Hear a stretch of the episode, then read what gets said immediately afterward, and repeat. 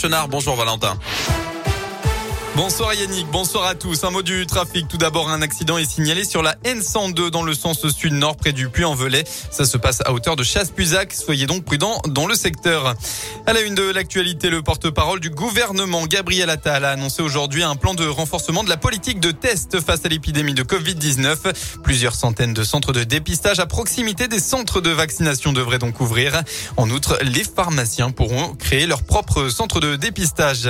À noter qu'après l'adoption du passe vaccinal il y a quelques jours, le Sénat majorité de droite examinera le projet de loi demain en commission avec euh, l'audition d'Olivier Véran, le ministre de la Santé, puis mardi dans l'hémicycle. Un mot de politique aussi, l'ex numéro 2 des Républicains rallye Éric Zemmour. Guillaume Pelletier, devenu aujourd'hui le porte-parole de la campagne de l'ancien polémiste devenu candidat à la présidentielle. J'ai pris la décision de soutenir le seul candidat capable de rassembler tous les électeurs de droite, a affirmé le député du Loir-et-Cher.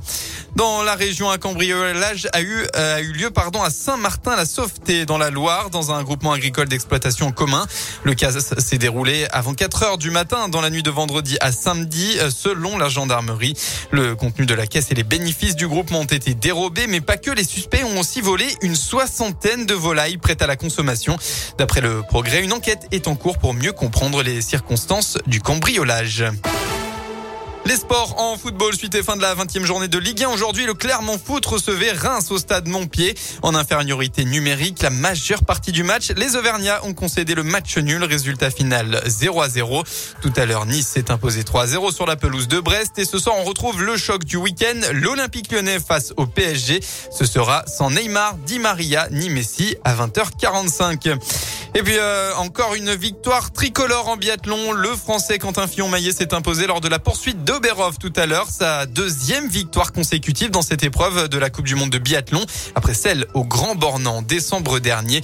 Quentin Fillon-Maillet est donc leader du classement général de la Coupe du Monde. Il repasse devant l'autre Français, Émilien Jacquelin.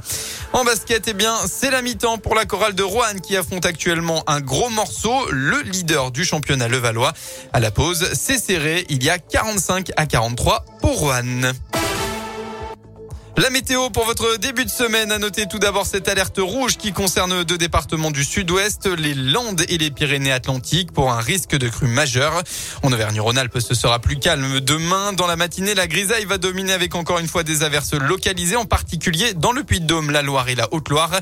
Bonne nouvelle, ce sont les éclaircies qui vont apparaître dans l'après-midi. On devrait d'ailleurs retrouver un temps ensoleillé dans les jours à venir. Côté Mercure, eh bien, il fera au maximum de la journée demain entre 4 et 6 degrés. Voilà pour l'essentiel de l'actualité. Très bon début de soirée à tous à l'écoute de Radio Scoop. Parfait, merci beaucoup.